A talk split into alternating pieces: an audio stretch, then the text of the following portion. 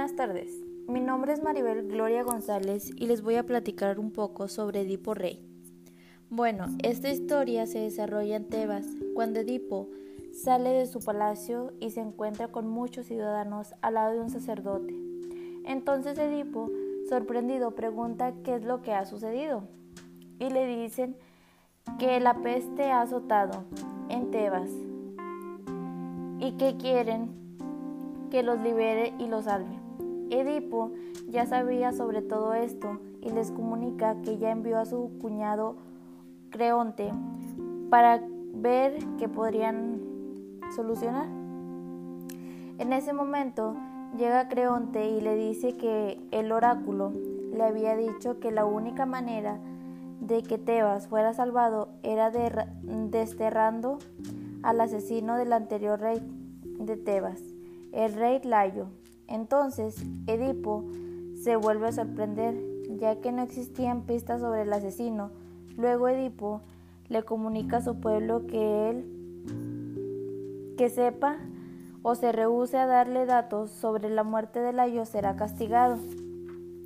Y les prohíbe a todos que reciban a la persona que cometió el crimen y que tampoco le dirijan la palabra. Edipo manda llamar a Tireseis para que le ayude con este misterio. Ya cuando Tireseis, el adivino, está ahí, dice que no quiere hacer públicas las desgracias de Edipo. Entonces Edipo se enoja, lo culpa a él y lo insulta. Le dice que si fue su cuñado quien le pagó para que mintiera. Luego el cuñado se enoja con Edipo por haberlo acusado y Edipo le desea la muerte. Luego en esta entra Yocasta, su esposa, y le pide que reflexione y que no despoje a Creonte de Tebas. Edito le explica a Yocasta por qué está enojado, le cuenta lo que el adivino entonces le dijo. Yocasta dice que no haga caso a lo que dijo el adivino, pues hace mucho un adivino le dijo que la halló su ex esposo moriría en manos de su propio hijo. Sin embargo, Layo fue asesinado a manos de extranjeros. El único hijo que ella tuvo fue sacrificado. Por tal motivo, no habría que creerle al adivino, al oráculo. Ya que nada de eso había sucedido, entonces Edipo se muestra confundido y le pregunta, ¿dónde murió Layo? Yocasta le cuenta todo. Edipo pregunta que si sobrevivió alguien que acompañaba a Layo ese día. Y se entera que un sobreviviente lo hizo, pero que se fue cuando supo que Edipo gobernaba. Él se siente incómodo y Yocasta no entiende por qué entonces Edipo le cuenta la historia de su padre. Era de Corintio y su madre de, de Merope. Una vez unos borrachos le dijeron que era adoptado y sus padres se lo confirmaron. Entonces Edipo decidió marcharse al enterarse de esto. Sin embargo, el oráculo le anunció desgracias a su futuro. Comunicando, se encontró, caminando se encontró en el lugar donde Layo falleció.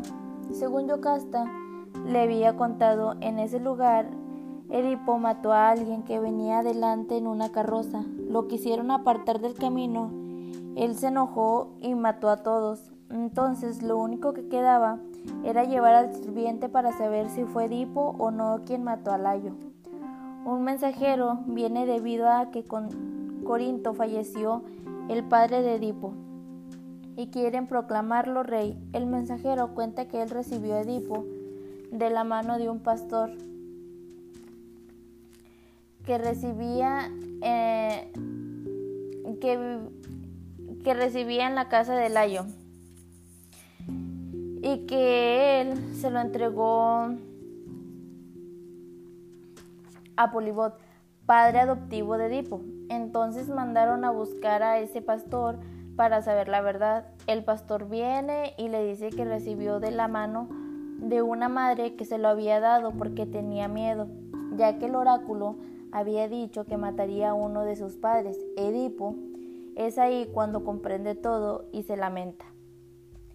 Momentos después se entera que Yocasta se suicidó y Edipo, en un momento de ira, se, arrojó, se arrancó los ojos con broches del vestido de su madre y su esposa.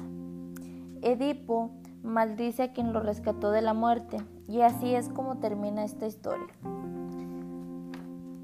Edipo Rey, un hombre que lo tenía todo y lo pierde en cuestión de segundos. Bueno, pues esto fue todo. Este espero les haya gustado. Muchas gracias.